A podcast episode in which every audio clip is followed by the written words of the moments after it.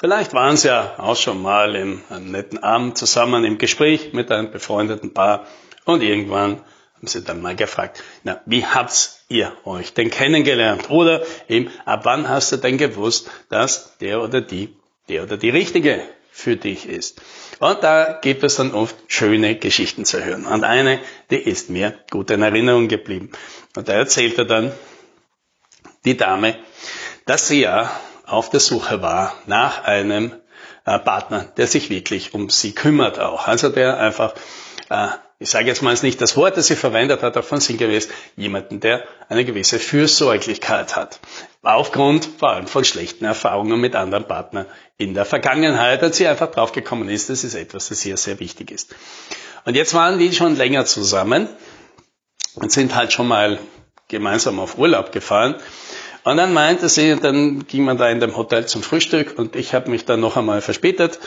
Äh, und als ich äh, dann zum Frühstückstisch kam, saß der schon da und äh, das ganze Frühstück war schon da und auch mein Kaffee war schon da und auf meiner Kaffee, da war die Untertasse obendrauf, die mein Partner da draufgestellt hat, damit mein Kaffee schön warm bleibt. Und in diesem Moment habe ich gewusst, das ist der Richtige für mich.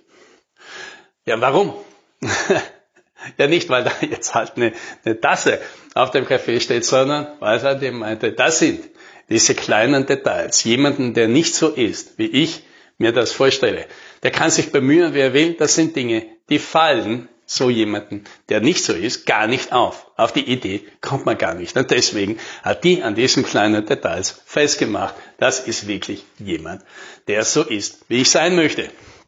Ja, und ist das nicht im Recruiting genau das Gleiche? Ja, hallo und herzlich willkommen bei Talentvorsprung, dem IT-Recruiting Podcast. Mein Name ist Alex Rammelmeier und in diesem Podcast erzähle ich, was im IT-Recruiting heute funktioniert und was nicht. Ja, und welche verrückten Geschichten unser Team dabei erlebt. Hatten letzte Woche die Möglichkeit, ein, ein intensives Gespräch zu führen mit einem Kandidaten, den wir äh, erfolgreich einem Klienten äh, gefunden und, und vermittelt haben. Und jetzt haben wir halt uns mit dem ausführlich unterhalten. Ja, über seine Erfahrungen, über den ganzen Prozess, was er dann gemacht hat, was ihm wichtig war, was ihm gut gefallen hat, was ihn gestört hat, was er anders machen würde und so weiter. Und das war wirklich ein sehr gutes Gespräch, es ist ein sehr reflektierter Herr.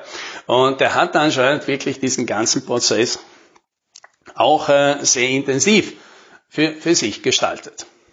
Denn ihm war relativ klar, er ist jetzt gerade in diesem Zwischenschalter, er hat schon viel Erfahrung, aber er wollte noch einmal richtig gescheit was dazulernen. Ja, und dieses Unternehmen hat genau dieses Versprechen eingelöst. Auf der einen Seite jemand zu suchen, der schon viel kann, aber eben nicht, um eben auszugleichen, was die anderen machen oder eben um die anderen anzuleiten oder denen was beizubringen, äh, sondern eben weil genau das etwas ist, für die Leute schon viel Erfahrung haben und noch einmal ordentlich eins drauflegen wollen. Und jetzt ist das natürlich ein Versprechen, das ist leicht gemacht, aber schwer einzuhalten. Und deswegen hat diese Person jetzt nach ganz vielen Details gesucht, um zu bestätigen, na, ist das Unternehmen tatsächlich so? Warum soll ich denn das glauben? Äh, dass, dass viele Unternehmen das natürlich behaupten, aber wenige einhalten. Das hat er natürlich schon mehrmals in seiner Karriere festgestellt. Und das ist ja auch nicht so ganz einfach. Also warum sollte es für dieses Unternehmen denn tatsächlich so sein? Alle anderen Parameter, die waren für den bald abgehakt. Ja, das sind der Tech-Stack interessiert, dass die äh, Konditionen, das Gehalt, der Arbeitsort, äh, das Thema, das, das ist ja alles relativ schnell abzuhaken. Ne? Wenn das passt und sagt, das interessiert mich alles, dann ist es gut. Jetzt geht es eben um dieses eine ganz wichtige Bedürfnis, eben dieses Entwicklers. Ich will noch einmal ordentlich was dazulernen. Kann ich das dort wirklich? Also hat er sich tatsächlich benebelt die ganze Webseite angeschaut. Er hat geschaut, was die Leute von sich über sich äh, dort publizieren, welche Artikel die da schreiben. Immer eben mit diesem Blick darauf, gibt es da tatsächlich klare Indikatoren, dass das so ist, wie ich mir das erhoffe. Und natürlich auch in den Gesprächen, die er da geführt hat, lag nicht, dass er das explizit gemacht hat, aber natürlich das Augenmerk war halt immer darauf, stimmt das wirklich? ja, kann ich da wirklich noch was lernen? Nicht nur, dass die was können, sondern dass die auch bereit sind, mir das alles beizubringen in einer Art Weise, die für mich passt. Und dann meinte er, ja, tatsächlich, nachdem ich mir das alles durchgeschaut habe, nachdem die ersten Gespräche mit diesen Firmengründern da auch äh, durchgeführt habe, hat das tatsächlich ein sehr konsistentes Bild für mich ergeben. Das war tatsächlich glaubwürdig.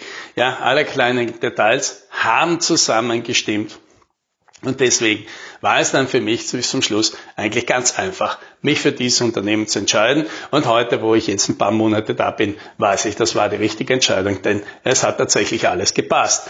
Alle Versprechen sind tatsächlich eingetreten. Und das ist jetzt natürlich, das ist jetzt natürlich die Situation, die wir uns wünschen. Das ist genau das, was wir gerne hätten. Aber wie, wie funktioniert denn das?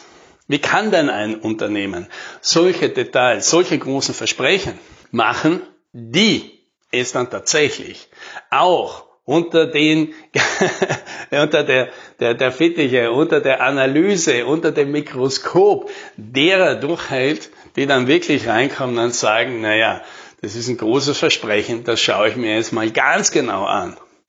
Ja, das bedingt natürlich, dass man nur das Versprechen machen kann, von dem man auch überzeugt ist, dass man es definitiv einhalten kann, selbst wenn man sich noch so bemüht, da wird es einfach Details geben. An die denkt man nicht, so wie halt die meisten möglichen Partner nicht daran denken würden, ja, ihnen eine Untertasse auf einen Kaffee zu stellen, damit der warm bleibt. Weil auf die Idee kommt man halt nicht, wenn man nicht jemand mit diesem Blick für diese fürsorglichen Details ist. Und genauso ist es halt eben hier. Und das bedeutet, ja, das bedeutet, so läuft es ja auch bei uns, dass wir halt versuchen, was ist denn diese eine Geschichte? Die du als Unternehmen erzählen kannst. Das Besondere, das Einzigartige, das hier ist und nicht, weil du es behauptest, nicht, weil du es sein möchtest, sondern weil du es eben bist. Und genauso, genauso wie der, der Herr bei diesem Gespräch, als die Dame dann das da gesagt hat mit der Untertasse auf dem, auf dem Café, der war ja total perplex und gesagt, was das? Das war der Grund? Dem wäre das nie aufgefallen, weil, ja natürlich, weil der einfach so war, der ist als ganzer Typ, ist er so eingestellt und dem fallen solche Details nicht ein, weil sie für ihn einfach selbstverständlich sind, weil er es ja nicht nur für diese Person gemacht hätte, sondern für jede andere Person. Und da sind wir halt bei dem Punkt, der Fisch, der spürt das Wasser nicht und ganz viele Personen merken ihre besonderen Qualitäten nicht, weil sie selbstverständlich sind, weil sie immer schon da waren, weil man sie nicht mit ganz viel Mühe erlangt hat. Und genauso ist es eben bei den Unternehmen. Das, was sie Unternehmen besonders macht, das merken sie oft einfach nicht, ja, weil sie einfach alles so sind und weil schon von, von früh auf wahrscheinlich hier sich die Gründer und die Leute, die früh ins Unternehmen gekommen sind, gefunden haben aufgrund dieser ähnlichen Qualitäten. Und die anderen, die nicht so waren, die sind im Laufe des Unternehmens ausgeschieden. Und übrig geblieben ist quasi eine DNA, eine für das Unternehmen meist unsichtbare DNA, aber die, eine DNA, die für viele da draußen sehr attraktiv wäre, wenn, ja, wenn man denn imstande wäre, sie klar zu kommunizieren. Ja, deswegen immer noch die, die, größte Leistung, die wir für ein Unternehmen bringen können.